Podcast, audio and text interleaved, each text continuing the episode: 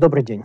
Сегодня мы начинаем серию лекций, посвященных истории русской культуры. Но слово «культура» – слово очень большое. Здравствуйте. Меня зовут Александр Борзенко. В конце 80-х годов на эстонском телевидении начал выходить цикл лекций «Беседы о русской культуре». Позже их много раз показывали по российским телеканалам.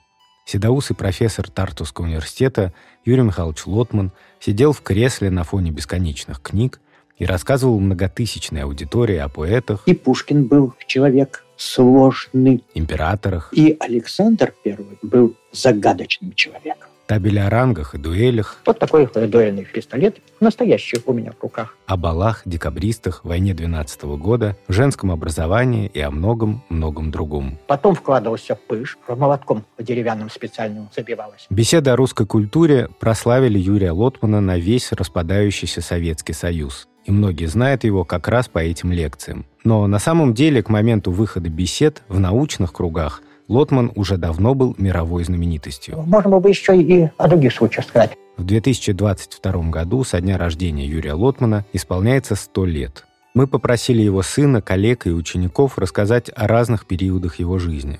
О том, как он учился у русских формалистов, воевал, создал целую научную школу и прославил на весь мир небольшой эстонский город.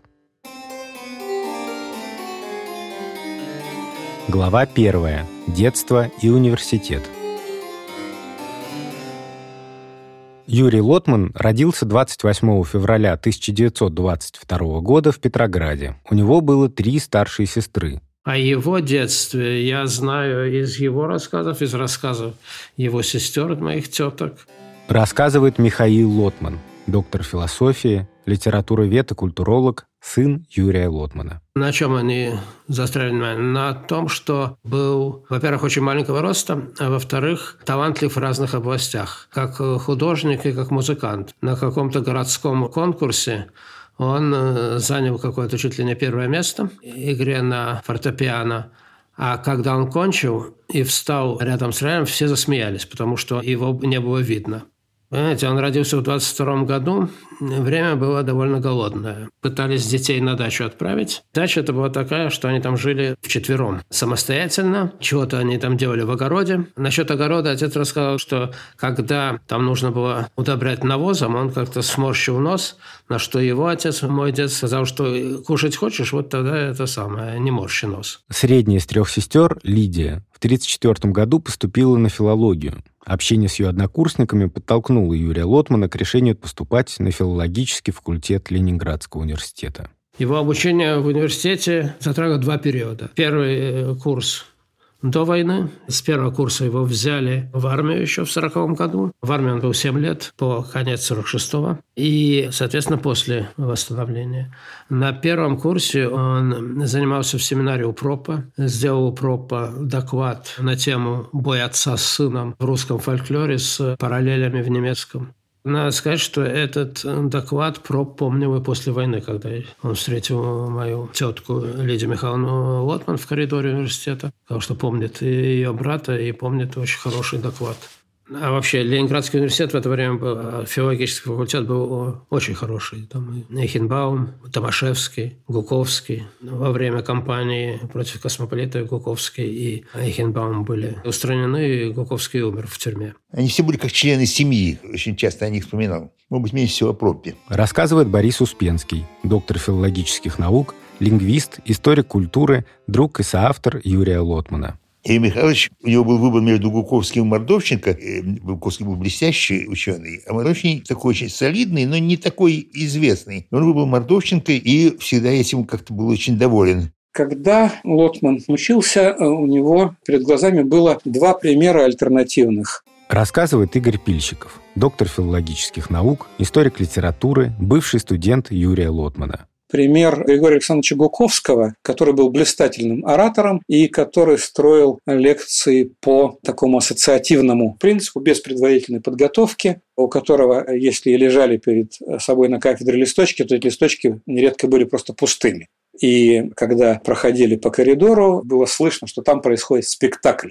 Альтернативой для Лотмана оказался Николай Иванович Мордовченко, очень честный и очень тщательный эмпирик. И вот Лотман все время говорил, что он предпочел выбрать Мордовченко в качестве своего научного руководителя. Для него пафос настоящей науки и чистого эмпиризма был выше, чем пафос артистизма. Тем не менее, эта оппозиция никуда не делась, и мы, конечно, видели, что Лотман-лектор – это лектор типа Гуковского, и у него очень много места в его лекциях занимали отвлечение от темы, ассоциации и возвращение к теме по кругу такая типичная структура лотманской лекции, которая, кстати говоря, в современном образовании, которое все больше и больше рассчитано на неподготовленного студента, очень плохо работает. Студенты предпочитают, чтобы там все-таки было последовательное изложение, а не демонстрация бэкграунда того, что все связано со всем. Но он рассказывал такой случай, как Николай Иванович пришел на лекцию, раскрыл портфель и сказал упавшим голосом, к сожалению, лекция не состоится, я забыл текст дома вспоминает Борис Успенский. Для меня эта история совершенно понятная. Я не могу говорить без шпаргалки. А Юрий Михайлович, наоборот, он говорил, какой замечательный человек Николай Иванович, как он тщательно относился к своей работе. Глава вторая. Тарту. Юрий Лотман закончил университет в разгар кампании против космополитов, одной из послевоенных сталинских кампаний, которая выражалась в основном в волне государственного антисемитизма. Из-за неправильной национальности Лотману не приходилось надеяться на работу по специальности в столицах. В 1950 году он оказался в Тарту, в Эстонии, которая всего за 10 лет до того была аннексирована Советским Союзом. Это само по себе очень характерно. Рассказывает Борис Гаспаров, доктор филологических наук, лингвист, музыковед, многолетний коллега Лотмана по Тартускому университету. Человек из России, человек из Ленинграда, которому в Ленинграде нет абсолютно никакого места. Но в Эстонии ему место находится. Ну, скажем, в учительский институт Лотмана приняли. Но все-таки приняли. Его студентами были эстонцы, которых обучали каким-то начаткам русского языка и литературы, готовя из них учителей русского языка для эстонских школ. И там спасалось несколько абсолютно первоклассных ученых, литературоведов, философов, которые потом стали ведущими профессорами Тартусского университета после 1956 года. Но лет пять они провели в этом учительском институте. Мы могли бы с Юрием Михайловичем встретиться уже в 50-м году, когда он приехал в Тарту, а я как раз училась в том самом учительском институте, где он сначала поработал. Это Маллы Салупере, историк культуры и первая аспирантка Юрия Лотмана. За год до его переезда в Тарту в 1949 году Маллы вместе с сестрами депортировали в Сибирь. Тогда депортации подверглись больше 20 тысяч эстонцев. Когда после смерти Сталина еще несколько лет прошло, пока нас так сказать, реабилитировали и отпустили домой. Юрий Михайлович приехал уже как преподаватель вот этих высших курсов. Скоро его там заметили, и он стал читать также в университете. Речь идет о Тартусском университете, одном из старейших в Северной и Восточной Европе. Здесь Лотман преподавал всю последующую жизнь. Когда я летом 1958 года сдавала вступительные экзамены, то Юрмих был главой комиссии, которая оценивала наши пересказы, то есть окончившие эстонские школы должны были написать пересказ прочитанного рассказа. Это был э, короткий рассказ Павстовского о советских моряках где-то в Карибском море. По содержанию было понятно, что это Рождество и накануне Нового года. Я закончила свой пересказ с предложением «Нет мира на земле», даже в сочельник. Это оказало на Юрия Михайловича большое впечатление, что я знала такое слово. И так э, установились наши как бы особые отношения. Он тогда казался мне очень старым, хотя у нас разница всего 9 лет, но из-за его этих длинных усов, и тогда он еще очень сильно заикался. На первой лекции я помню, как он нарисовал эти обычные круги знания. Почему самый умный человек в мире – это выпускник гимназии, которому кажется, что он знает все мудрости мира, потому что этот круг его знаний такой небольшой, и касательное к неизвестному короткое – а чем дальше, чем более расширяются эти знания, и тем более человек приближается к тому понятию, которое, ну, по преданию Сократ сказал, я знаю, что я ничего не знаю. Юрий Лотман преподавал на кафедре русской литературы и в 1960 году ее возглавил. Он читал нам древнерусскую литературу, историю русского языка даже, и бесчисленное количество спецкурсов. Так что он сам утопал в этих предметах. Например, источниковедение он читал нам троим. И читал весь курс. За этот предмет я ему всю жизнь благодарна он сумел обращать внимание на такие вещи в источниковедении, как оценивать источники, ну, скажем, письма, дневники, воспоминания, с чем сравнивать, с чего исходить. Я думаю, что именно из-за этого мне удавались кое-какие, ну, скажем, из ряда вон выходящие статьи. Ну, что я в том, что я в себе наблюдаю, могу возвести к тому, чему я научился у Лотмана в конце 80-х, начале 90-х годов. Вспоминает Игорь Пильщиков. Во-первых, к тому, что нужно любить работать с источниками. Вот он много раз подчеркивал, что нужно любить работать с печатными источниками и с архивными источниками, что несмотря на то, что есть выдающиеся исследователи, которые никогда не были в архиве, без работы с материалом концепция суха бесплодна, а главное, что она ни к чему вот это представление о примате материала над концепцией для меня было достаточно важным. Оно потом трансформировалось. Мне потом стало все-таки важно иметь в голове работающую теорию и проверять ее на материале, но тем не менее отталкиваться от материала в сторону теории, а затем возвращаться к нему. Это, видимо, от эм, Тода. Вторая вещь – это представление о том, что научная работа или лекция, она должна быть не только научной, она должна быть еще интересной она должна быть захватывающей. Вот это я тоже впервые увидел у Лотмана. И оказалось, что научная статья может быть интересной и захватывающей, лекция может быть интересной и захватывающей, даже если тебе вообще не была интересна эта тема до того, как ты открыл эти страницы или начал слушать эту лекцию. А это уже совсем другой подход к делу. Глава третья. Быт. Одну из ключевых ролей на кафедре русской литературы Тартовского университета играла Зара Минц, литературовед, исследовательница поэзии Серебряного века. Они поженились с Юрием Лотманом еще в 1951 году, и у них родилось трое детей. Близкие вспоминают, как тяжело иногда им было объединять занятия наукой и преподавание с семейными заботами. Он все время преподавал, у него была огромная нагрузка, непомерная просто. Вспоминает Борис Успенский придет из университета, ну, накормит детей или еще что-то, еще что-то, и за машинку, и, и, и еще что-то, еще машинку. Как только какое-то свободное время, э, Заря Егоровна кабинет не было, но у нее даже и времени не было заниматься. Она занималась урывками, где придется. Иногда на кухне присядет и что-то пишет. И, в общем, у Юрия Михайловича, по-моему, не было вообще рабочего стола. Кабинет был, а рабочего стола не было. Потому что писал он на пишущей машинке. В свое время, наверное, писал и от руки, но в мое время уже у него была пишущая машинка. И он сидел вот так вот, и вот здесь перед ним была какая-то табуреточка, вот так вот спал очень мало. У него не было проблем со сном, у него были проблемы со временем. Правда, была домработница почти всегда, по крайней мере, до конца 70-х годов. Рассказывает Михаил Лотман. Родители при своей чудовищной нагрузке в университете успевали там чего-нибудь и по хозяйству делать. Отец был очень хорошим поваром.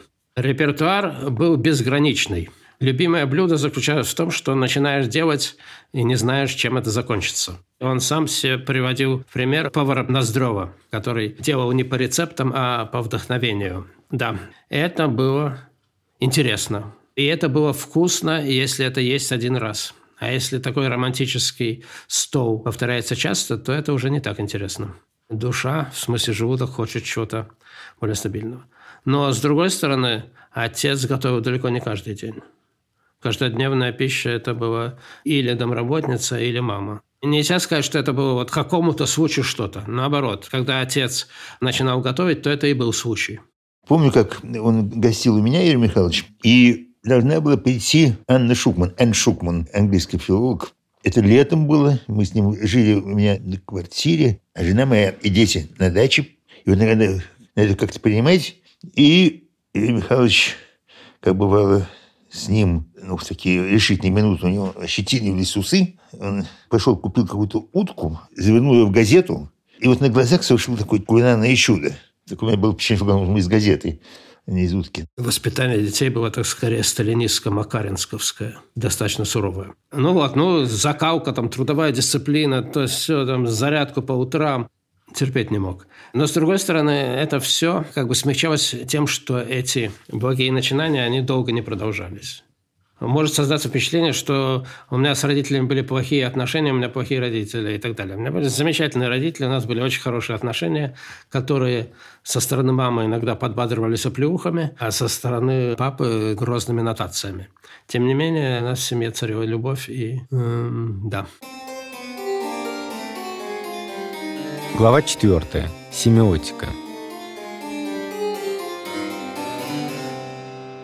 В 60-е годы одним из самых передовых направлений в мировой гуманитарной науке была семиотика – наука о знаковых системах. И Юрий Лотман стал одним из главных ее теоретиков. Переход к структурализму и семиотике начался в самом конце 50-х, в начале 60-х годов. И начался он с кибернетики, с книжки Норберта Винера «Кибернетика» и «Введение в кибернетику» Роса Эшби. Отец очень внимательно прочел эти книги, причем они были важны для него и с точки зрения методологии науки, и для мировоззрения. От кибернетики он перешел к структурной семиотике, и выяснилось, что в Москве есть круг единомышленников. Это было очень здорово и мощно. Рассказывает Кирилл Рогов, политолог, кандидат филологических наук, в начале 90-х приглашенный преподаватель Тартусского университета. Это было нового для всего мира. Это была сфера, в которой русская советская гуманитарная мысль находилась на фронтире. Гуманитарные дисциплины, как бы науки о социуме, были в Советском Союзе подавлены идеологией, в них невозможно было развиваться мысли, не вступая в конфронтацию с э, официальной доктриной. А вот сфера филологии оказалась такой, где позитивистский взгляд на текст, который свойственен структурализму и семиотическому подходу, он как бы не вступал в прямую конфронтацию с идеологией, и поэтому и оказалась на протяжении там двух-трех десятилетий эта сфера культурно-исторических и филологических студий такой передовой, и которая собрала в себе очень много ума, очень много людей, которые хотели заниматься обществом. Суть структурно-семиотического подхода состоит в, в понимании культуры как знаковой системы. Это Сергей Неклюдов, доктор филологических наук, фольклорист, постоянный участник научных конференций, которые проводил Юрий Лотман. Культура как система знаков – это основополагающий, так сказать, термин семиотики. Понимание любой коммуникативной системы как в человеческом обществе, так и на самом деле и в мире живой природы – оно построено на системе знаков. Основы этой теории там разработаны были отцами-основателями семиотики, Пирсом, Моррисом, с одной стороны, Сосюром, с другой стороны.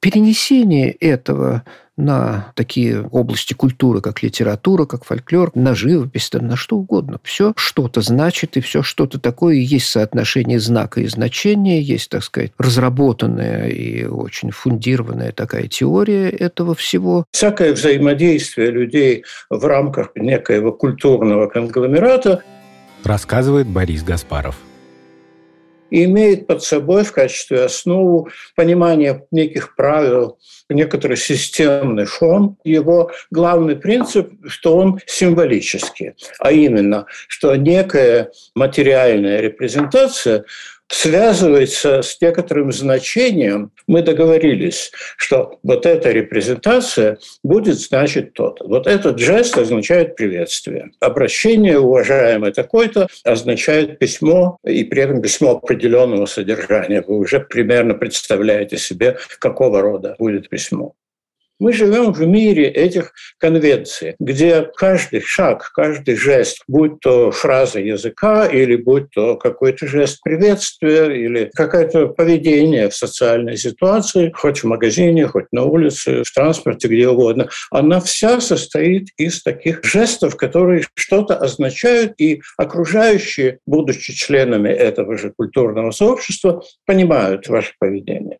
Вот это и есть семиотика, наука, которая изучает эти символические конвенции, историческое развитие конвенции, перевод из одной культуры в другую, вот проблема перевода, проблема понимания и непонимания. Методологической основой семиотики был структурный подход – Структурализм – это, собственно, подход, который именно начался с лингвистики. Именно в основе его лежит то, что знаки языка не являются наклейками, ярлыками, наименовательными на вещах.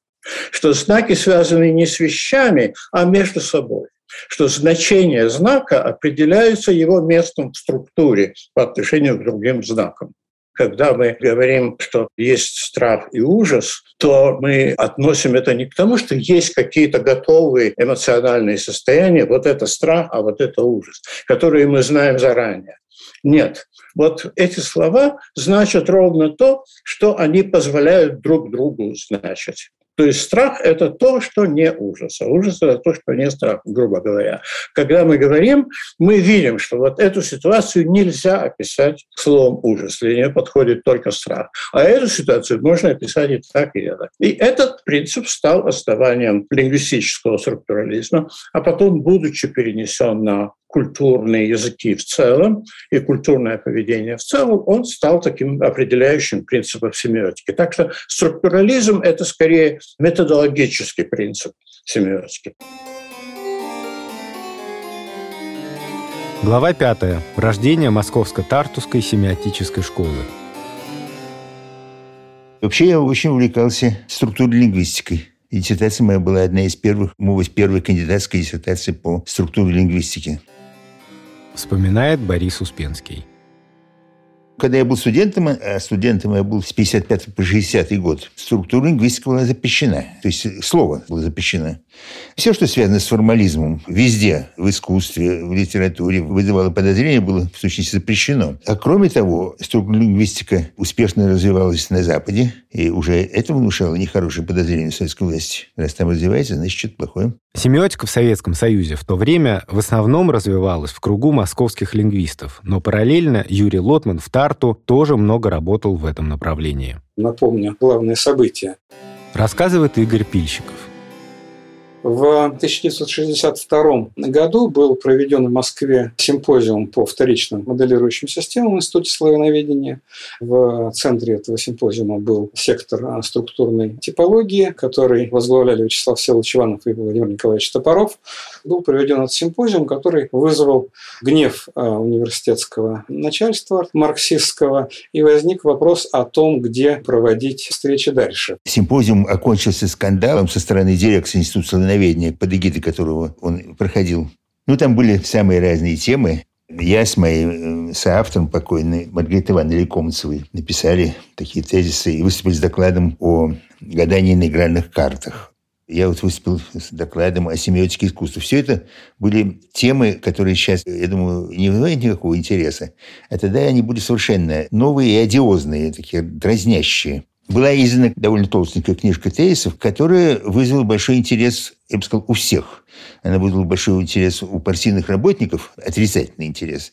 Но она попала к Юрию Михайловичу в Тарту, а Юрий Михайлович как раз совершенно независимо от нас тоже стал интересоваться вот, эм, вот этим проблемой. В 1963 году произошло знакомство Иванова и Лотмана. В 1964 году вышла первая монография Лотмана лекции по структуральной поэтике, и эта же книга стала первым томом трудов по знаковым системам. Книга Лотмана вышла крошечным тиражом, но произвела огромный эффект в академическом сообществе. Что, собственно говоря, произошло?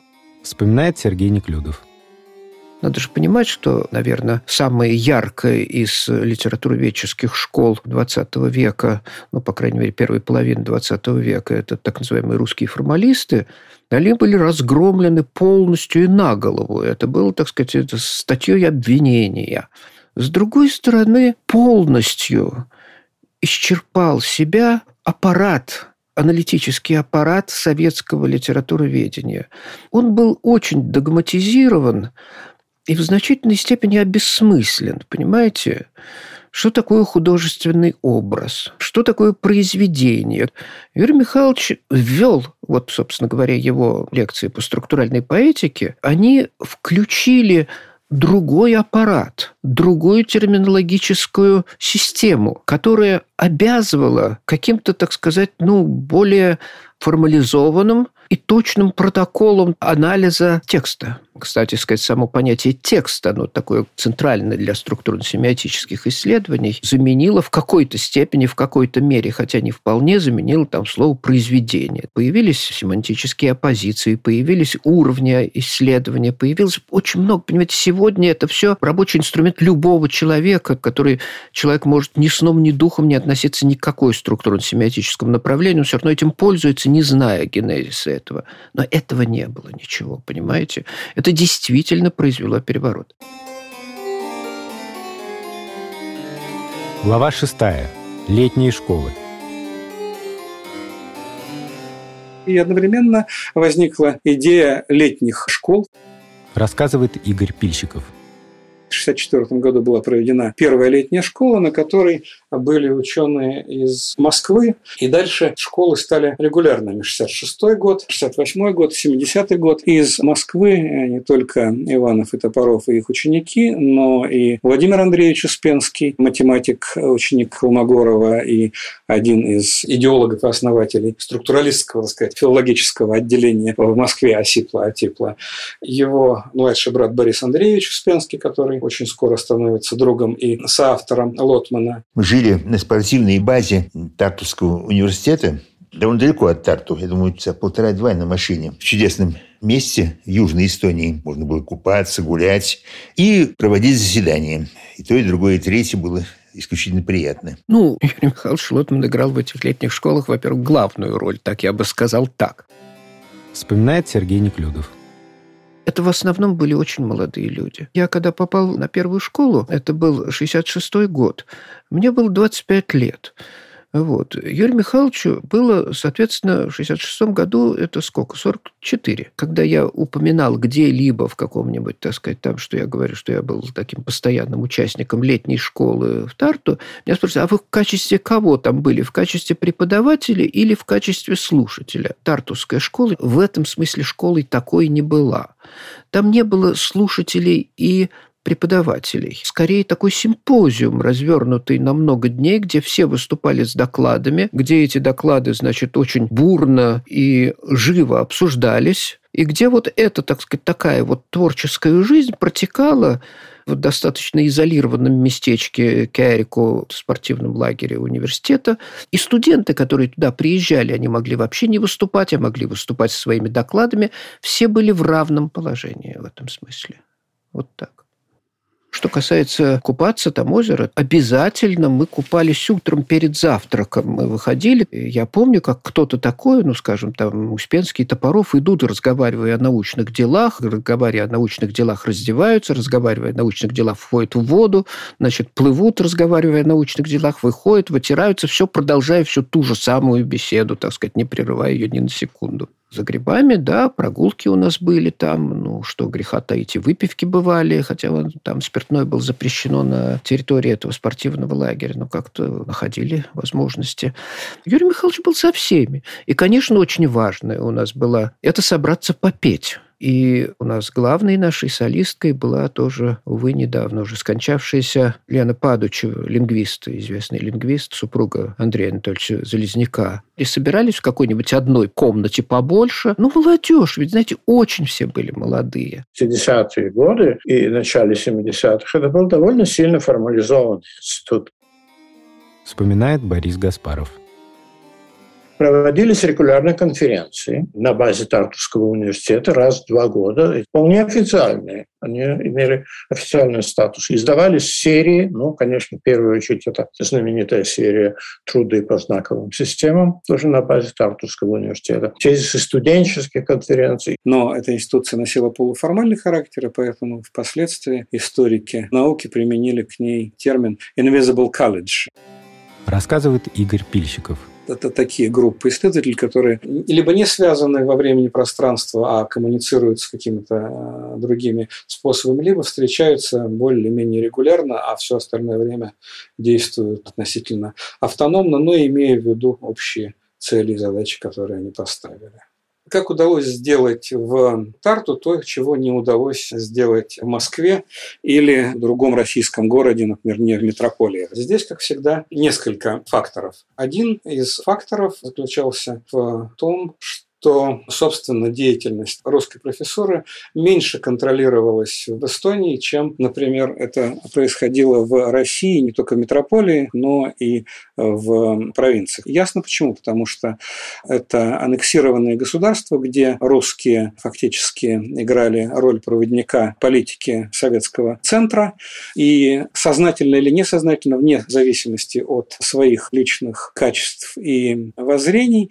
оказывались проводником если огрублять проводниками русской культуры на аннексированных территориях, а в какой степени эта русская культура была еще и ортодоксально-советская, это зависело от конкретной цензуры, и вот в данном случае она со стороны эстонских властей была, конечно, меньше, Второй фактор был – это очень хороший ректор Тартовского университета, ректор Клемент, этнический эстонец, который при этом, насколько я помню, был из тех эстонцев, родители которых переехали в Санкт-Петербург еще до революции, и часть такого рода этнических эстонцев потом была базой для управления Эстонской республикой. И вот Клемент был физик по специальности, очень ну, как сказать, правильный, хороший ректор, который был заинтересован в том, чтобы у него в университете была хорошая, качественная наука. И когда известность Тартуско-Московской школы стала сначала всесоюзной, а потом и всемирной, естественно, это с точки зрения адекватной администрации в любой системе должно быть поддержано и поддерживалось.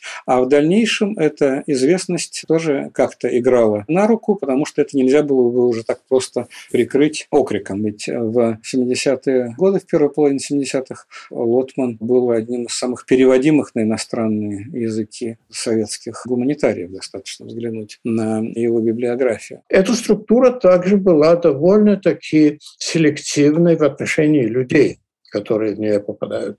Не всякий мог попасть в эту школу. Вспоминает Борис Гаспаров тоже это парадокс, потому что дух движения был очень демократический. Студенты выступали наравне с прославленными учеными. Их работы немедленно печатались, публиковались. Действительно был дух эгали, эгалитарности очень-очень сильно развит, который потом притих. В 70-е годы уже была иерархия и э, такое благоговейное отношение к знаменитым учителям. А там был восторг, бесконечные шутки, взаимная критика, полемика, все, что хотите. Но при этом, при всем этом демократическом духе, круг людей, который к этому допускался, был довольно-таки эксклюзивным. То есть вы так просто не могли бы туда попасть. Как происходили семинары? Ну, скажем, приезжает кто-то из Москвы, Борис Андреевич Успенский. Немедленно возникает идея семинара. Давайте Хорошо, какая тема? Договорились о теме. Телефонов ни у кого нет. Тарту был город практически без телефона. Значит, отправляются студенты по квартирам, по общежитиям, по квартирам. Говорит, в таком-то часу состоится. То есть это очень демократично, но с другой стороны, и если вам не сказали, то вы и не узнаете. Я пересекался и слушал Лотмана, во-первых, на тех курсах, которые он нам читал. Рассказывает Игорь Пильщиков – во-вторых, на тех курсах, которые он читал не нам, в-третьих, на спецкурсах, и в-четвертых, на просеминарии и семинаре, которые происходили дома Юрия Михайловича и Зары Григорьевны. Традиционная для Тарту вещь, совсем необычная для других университетов. Ты еще оказывался в таком месте силы и месте знания, потому что вот машинка, на которой он пишет свои статьи, вот присланные разными великими людьми статьи в труды по знаковых системах, вот лежат там, значит, рукописи и машинописи, вот кругом на библиотека, и вот ты со своими однокурсниками и участниками семинара других курсов здесь тоже что-то делаешь. Каждый вечер кто-то заходил. А, пойдем к Лотману. Значит, идете по этой улице, Каштановой улице, Кастани называлась. Смотрю, а, а, фраг, свет в окошке. Свистнем, выглядывает. Да, поднимаемся по лестнице. Там уже кто-то сидит. Ну, не, каждый вечер будет преувеличением, но очень-очень часто. И очень весело. Много смеха, много шуток постоянно какие-то игры, вот такие семиотические игры. Да. Лотман был необыкновенно изобретательным в безумно смешных, парадоксальных шарадах. Одним из коронных номеров этих вечеров, таких игровых номеров, были рассказы Лотмана о войне. Он ведь прошел всю войну, да, медали там у него, был сержантом, что ли, каким-то связям. Глава седьмая. Рассказы о войне. Рассказы Лотмана о войне образца 60-х годов. Общий заголовок, так сказать, как мы драпали от немцев. Все рассказы были анекдотические истории, как вдруг нагрянули, как они там на каком-то бревне переплывали через Дон. Коронный номер был «Как мы драпали под Берлином». Под Берлином они стояли уже, но в это время вдруг нагрянула колонна немцев им пришлось драпать. Это была совсем не главная тема. Но когда он мне рассказал, там драп был. Но это совсем не главное. Вспоминает Михаил Лотман. О войне он очень много рассказывал, и окончанию войны у него два ордена Отечественной войны и Красной Звезды, потом ему дали еще один орден Отечественной войны и, по-моему, шесть медалей. Две медали он ценил особенно, это за храбрость и за боевые заслуги. Отец никогда их не носил. Однажды в детстве, я не помню по какому поводу, он надел орденскую планку. И я любил в детстве играть с его боевыми наградами и спросил, за какие подвиги он это получил. Отец довольно сурово меня отчитал и сказал, что подвиги – это в литературе. А на войне ты делаешь свое дело, и не твое дело решать, подвиг это или нет. Даже если приходится рисковать жизнью, а он говорил, что рисковать жизнью приходилось не один раз, а довольно много, и это не подвиг, это работа. Вообще война – это тяжелая работа. И еще он сказал, что большинство его наград – это последние годы войны. А поступков, которые требуют наибольшей смелости, он совершал больше в начале войны. В обстановке паники там не один раз ему приходилось брать инициативу на себя. Когда я спросил, что это такое, у ребят там на улице, у их отцов, все какие-то две медальки, они их так гордо носят, а у тебя вот здесь э, сколько? Он сказал меня шокирующую вещь, что с медалями собак на выставку носят. Водят, простите. Очень он не любил культ войны. И культ войны начал складываться в 1965 году, к 20-летию Победы. И я помню консервную банку, там была то ли собака, то ли килька в томате, и там гордо было написано «20-летие Победы». На что отец сказал, рассматривая эту банку, что здесь достигнуто подлинное единство формы и содержания. Глава 8. История культуры. Наш собеседник вспоминает, что примерно в 70-е годы сам Лотман и его научные интересы стали меняться вот то, как мы видим зрелого Лотмана с замечательными идеями культуры, как исторически движущегося организма, с необыкновенным вниманием к людям, к личностям, к индивидуальностям, этим бесконечным историям замечательным, которые он рассказывал. Вот этот Лотман — это часть того замедления и утяжеления, снятия юношеского блеска, который был характерен для всей тартусской атмосферы, и он задавал там, несомненно, тон.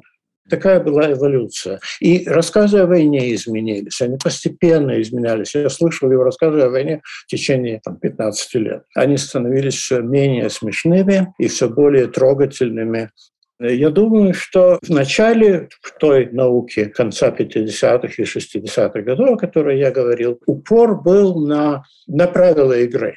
Мы действительно живем в мире семиотической конвенции, мы ими владеем, и даже отступление от конвенции значит что-то, получает значение только на фоне этой конвенции. То есть мы должны знать то, от чего мы отступаем, чтобы этот наш жест нарушения приобрел какой-то смысл. Иначе хаос, бессмыслица, просто шум. А начиная с рубежа 60-х, 70-х годов, у Лотмана как будто всплыли его архетипы, ведь он по первоначальному образованию и первоначальным научным интересам историк литературы. Его все больше стала привлекать идея живого взаимодействия между людьми и идеями в рамках культуры, которая не регулируется правилами вот непосредственный диалог. То есть не то, что есть заранее какая-то система конвенции, которая позволяет там открыть рот и говорить. А вот, вот один человек вступает в контакт с другим человеком или с какой-то идеей. И эта идея, попадая в мир этого человека, неповторимым образом преображается. Вот эта неповторимость внутреннего мира личности, которая не получает знаки готовыми, как они есть в системе, а получив их, немедленно их творчески трансформирует в своей голове. И когда этот человек возвращает этот знак вовне, передает его другим, этот знак уже совсем другой знак. Если говорить очень кратко, в этом состоит принцип диалогизма Лотмана. И что таким образом наше семиотическое пространство, в котором мы находимся, является не структурой, конвенционально построенной структурой, а оно является средой обитания. Все время что-то меняется, и мы взаимодействуем с этой средой. Из этого возникает замечательная идея Лотмана, которую он назвал семиосфера. Семиосфера как экология нашего знакового поведения. Человеку свойственно знаковое поведение. В каждой материальной репрезентации мы видим некий смысл, некое значение, которое за ним стоит. Что это значит? Но это понимание теперь уже зависит не от общих правил, а от того, как этот смысл мы получаем, от кого, при каких обстоятельствах. И потом, самое главное, как мы его преобразуем спонтанно, в соответствии с собственной личностью внутри своего сознания. Семиотика стала изображением человеческой жизни со всей ее тяжестью и несовершенством, неуправляемостью. Для меня огромным событием в жизни и для моего научного развития решающим было знакомство с книгой Лотмана «Комментарии к Евгению Онегину». Я был совершенно поражен тем, как этот семиотический подход преобразовался в понимание вот, традиции, понимание каких-то подтекстов, контекстов, вокруг которого этот обмен знаками происходит. Что делает Лотман? Он в комментарии к Евгению Онегину делает две вещи. Рассказывает Игорь Пильщиков – во-первых, он описывает дуэль как культурный институт, а во-вторых, описывает дуэль, как она рассказана в романе, и обращает внимание на те детали, которые в тексте вербально не произнесены, но совершенно ясны для читателя, который хорошо знаком с дуэлью как культурным механизмом и дуэльными текстами, которые окружают дуэль как феномен и дуэль как э, практику, а также серию реальных дуэлей, которые были известны им всем. И тогда становится понятно, например, что Онегин не хотел убить Ленского, убил его случайно, многие другие вещи. Глава 9. Обыск и перестройка. В Тарту учились или просто приезжали многие люди, которые находились в открытой или полуоткрытой оппозиции к советской власти. Среди них была и Наталья Горбаневская, поэтесса, переводчица и участница знаменитой демонстрации против вторжения советских войск в Чехословакию. Горбаневская приезжала в Тарту неоднократно вспоминает Михаил Лотман. Отец очень ценил ее как поэта. Она читала свои стихи в университете, читала у нас дома. Подружились с семьями ее дети бывали у нас на даче. И это уже Наташа сама рассказывала, что после демонстрации знаменитой на Красной площади по поводу интервенции в Чехословакию, она позвонила моему отцу и сказала, что вот сейчас ее, скорее всего, арестуют, она не знает, куда детей девать. Она не успела закончить фразу, как Юрий Михайлович сказал «везите к нам». На самом деле, тогда ее сыновья не были привезены к нам. Она смогла их устроить в Москве. Но, как говорила Наташа, это ей очень, как бы сказать, помогло эмоционально. В декабре 1969 года Горбаневскую арестовали, и вскоре после этого к Лотманам пришли с обыском. Я был на первом курсе, значит, это был 69-70 учебный год. Зимняя сессия закончилась, я поехал в Москву, а в это время там в Тарту был обыск. С чем он был связан? Он был связан в основном э, с делом Натальи Горбаневской и хроникой текущих событий. Но заодно суд над Натальей Горбаневской вынес частное постановление по моему отцу. Не то чтобы заключенный, но не то чтобы совсем и нет. Тот обыск не привел к каким-то совсем тяжелым последствиям, но сосуществовать с советской властью было тяжело. Он испытывал очень сильное давление, его хотели выдавить из страны. Рассказывает Борис Гаспаров с семьей, пожалуйста, э, университеты, я помню ему Амстердамский университет, один из лучших европейских университетов, предложил кафедру немедленно. И в других местах его бы с радостью приняли. Его слава была очень велика уже в это время, в конце 70-х годов. Он сказал нет. Он сказал, что он не уедет. Мои родители, при всей их нелюбви к советской власти, они не хотели эмигрировать. Была такая форма, пусть эмигрирует советская власть. И тут, понимаете, как по волшебству советская власть эмигрировала. Мы остались, и отец получил эстонское гражданство. Паспорт он уже получил, практически был при смерти, поэтому в этом паспорте нет его подписи.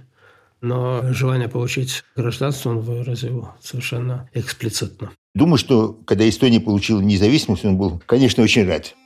Вспоминает Борис Успенский. Вообще, Юрий Михайлович, он мне говорил, это скоро кончится. Он был единственный человек, который это говорил. Я говорю, Юрий Михайлович, почему скоро кончится? Он говорит, ну потому что это так никогда не было. Это искусственная конструкция, так подумаешь, ответ. Никогда не было, теперь стало. Так оно и будет. Да нет, посмотрите, все кончится. Когда в конце 80-х, 90-х годах поворотное время Юрий Михайлович был участником Народного фронта эстонского. Рассказывает Мала Салупера. Он очень боялся, что эстонцы и русские разладятся, как и случилось. Его новогодние пожелания на 92 год, где он пишет, э, если кто говорит о любви к ближнему, а ненавидит своего брата, то он лжет. И мы не должны считать обиды и несправедливости, которые нам сотворили и не должны забывать, что мы сами тоже несправедливы. И если с одной стороны смотреть, то нам много чего не хватает, а с другой стороны у нас есть еще много что терять. Глава 10. Последняя. Я не учился никогда в Тарте, я учился в Московском университете. Рассказывает Кирилл Рогов. Но после второго курса мы с моим другом Михаилом Радгаузом отправились в Мекку тогдашнего литературоведения советского и мирового в Тарту, где был Лотман. И не только Лотман. С этого момента мы стали туда довольно часто наведываться. Тамошние студенты образовали круг нашего общения. И продолжалось это, ну вот та история, которая нас интересует, она продолжалась до октября 93 года, когда я был в Тарту. И я уже к тому времени кончил аспирантуру в Москве и приехал в Тарту. Я читал там уже курс лекций по истории русского барокко. И мы знали, что к этому времени Юрий Михайлович был уже очень-очень болен, то есть он был очень плох. Все время как бы было ожидание, вот, что это может произойти со дня на день, в любой день. Тяжелая атмосфера. Вот. Но я читал курс и жил у своего друга Романа Лейбова.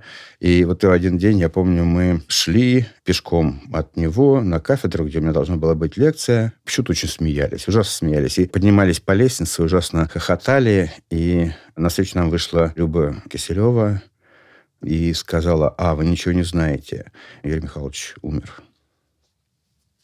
Похороны были в Тарту через там сколько-то дней, сколько положено. Они были очень веселыми что довольно естественно, потому что приехало масса, немыслимое какое-то количество народу, выпускники многих-многих лет, какие-то коллеги многих периодов жизни. Да, еще это был 93 год, то есть могли уже приехать, скажем, люди, которые давно жили в Германии. Из Москвы, кстати, было как раз очень трудно приехать, там были определенные трудности. Мариэта Чудакова там выбивала какие-то срочные всем то ли визы, то ли это были полувизы. И когда такое количество выпускников разных лет встречается вместе, то это какая-то, получается, какой-то пир воспоминаний, да, как бы это обозвать, ну, некий такой бал памяти. И, естественно, это протекает очень весело. Ну, и я думаю, что это хорошо. Это как бы то, что Юрий Михайлович, помимо книг, от себя тоже оставил, эту среду этих людей и их взаимоотношения. Я бы не был бы таким, как я сейчас, если бы не было моего отца. Это довольно тривиально, но там в области науки, с одной стороны, я пытался все время дистанцироваться, пока учился в университете, но потом все больше и больше двигаюсь в направлении исследования моего отца, и мне Сейчас трудно отличить, где мои идеи уже как развитие его идеи, а где его идеи, которые просто вот впитались. Отец не занимался со мной, когда я там занимался чистописанием или математикой, но в университете тоже как бы специально мной не занимался. Но то, что я развивался как ученый рядом с ним, это конечно, огромное значение. Вы понимаете, это, конечно, вот когда мы сегодня из сегодняшнего дня смотрим, возникают некоторого рода операции такие, понимаете, вот такой великий, знаменитый, абсолютно заслуженно великий, знаменитый там и так далее. А тогда это был, ну как, это был наш современник. Кто-то над какими-то его привычками посмеивался, его, в общем, любили, конечно, уважали там и так далее, но это был, ну, как-то один из нас. Для меня он и был, и остается, останется великим человеком, действительно. Вот э, я помню однажды, когда он еще только начинал, и в Тарту проходила конференция ориенталистов, приезжал академик Николай Конрад. И Лотман с ним встречался, а потом говорил, что вот иногда можно о себе кое-что думать, но встречаясь с такими людьми, понимаешь, что такое истинно великий человек и ученый. Но я думаю, что в последующие десятилетия многие то же самое почувствовали, встречаясь с Лотоном. Меня спрашивает человек 2003 года рождения, 18-летний, а зачем мне читать Лотмана? Что я там могу найти? Правильно? С чего я начну? Но первое, с чего я начну, что можно найти какие-то образцовые филологические работы. Историко-литературные, комментаторские, историко-биографические. Если хочешь читать комментарии к Евгению Онегину, то, наверное, нужно начинать с комментария Лотмана, а потом уже переходить к комментарию Набокова, Бродского и потом к другим комментариям. Если читать биографию Пушкина, то, наверное, особенно по-русски, нужно э, начать с биографии Лотмана. И можно, в зависимости от темы, вспомнить и другие образцовые работы Лотмана. Иногда они совершенно неочевидны. Например, у Лотмана есть абсолютно образцовая работа о поэтике Пастернака конца 60-х. Я говорил про комментарий к Евгению Онегину, который сыграл решающую роль для того, что я перешел к занятиям литературой. Я понял, что я могу заниматься литературой. Вот именно таким путем. Не путем накладывания на нее каких-то структурных параметров, заранее заданных, которыми я как раз владел очень хорошо и свободно в качестве лингвиста, а именно вот исходя из того, что мобилизовать свой опыт читателя, который просто немало читал, но начитан литературой. Вот таким путем осмысливая его при помощи этих знаковых символических процессов, вот спрашивать себя, ага, а вот у Толстого это сказано, а ведь это похоже на, на что-то, это вот относится к античной мифологии. А что значит? Почему Толстой вдруг будет отсылать к античной мифологии? Какой контекст? Что такое Толстой 60-х годов? Начинаешь смотреть в разные стороны. Этому я научился у Лотмана. Это действительно он для меня был абсолютным образцом. Мне кажется, что у Юрия Михайловича было два направления деятельности. Одно направление было авангардистским. Вот он придумывал какие-то теории, они были самое будущее. А другое направление было консервативным. Он, смешно говорить, каким знатоком русской литературы он был, но он ее знал не только как литературу, он знал ее в контексте. Даже не столько в биографическом контексте, а вот в контексте той жизни, которая тогда была, в контексте анекдотов, в контексте того, как люди одевались, вот в контексте быта. Ну и то, и другое замечательно. Но одно, первое направление обречено на то, что оно будет перекрыто чем-то другим, вот следующим поступательным ходом. А второе, оно остается. Твои зели, вон и нах, in meine Brust. И две души живут во мне, и обе не в друг с другом. Это из Фауста. Вы слушали историю Юрия Лотмана, которую Арзамас подготовил совместно с Лотмановским архивом Таллинского университета при поддержке Эстонского научного агентства, проект ПРГ-319. Над выпуском работали продюсеры Александр Борзенко, Мерит Ригберг, Михаил Трунин и Кирилл Головастиков, редактор Ника Голубовский, звукорежиссеры Юлия Глухова и Наталья Зачесова, композитор Алина Петрова – Расшифровщики Кирилл Гликман, Ксения Абросимова, Мария Болотова и Вера Федорова, фактчекер Алексей Бароненко, выпускающий редактор Виктория Малютина-Лукашина, научный консультант Игорь Пильщиков. Цикл лекций «Беседы о русской культуре» вы можете послушать в приложении «Радио Арзамас» или на нашем сайте arzamas.academy. Там же, на сайте, вы сможете найти и другие материалы о Юрии Лотмане.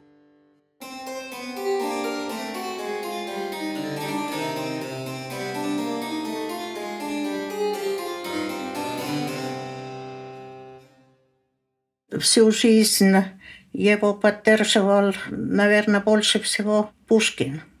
Это было письмо, к которому Юрмих часто возвращался. И в письмах к своим, например, неоднократно говорил, но перечти письмо Пушкина к Плетневу по поводу смерти Дельвига. Письмо твое от 19 крепко меня опечалило. Опять хандришь. Эй, смотри, хандра хуже холеры. Одна убивает только тело, другая убивает душу. Дельвиг умер, Молчанов умер. Погоди, умрет и Жуковский, умрем и мы. Но жизнь все еще богата. Мы встретим еще новых знакомцев, новые созреют нам друзья. Дочь у тебя будет расти, вырастет невестой. Мы будем старые хрычи, жены наши, старые хрычевки, а детки будут славные, молодые, веселые ребята. А мальчики станут повесничать, а девчонки сентиментальничать. А нам то и любо. Вздор, душа моя, не хандри, Халяра на днях пройдет. Были бы мы живы, будем когда-нибудь и веселыми. Так, это, по-моему, и на сегодняшний день очень правильное рекомендование. И чем ближе к концу, тем чаще Лотман в той или иной связи воспоминает именно эти самые слова. Значит, он все время имел это, так сказать, где-то в затылке, эту мысль.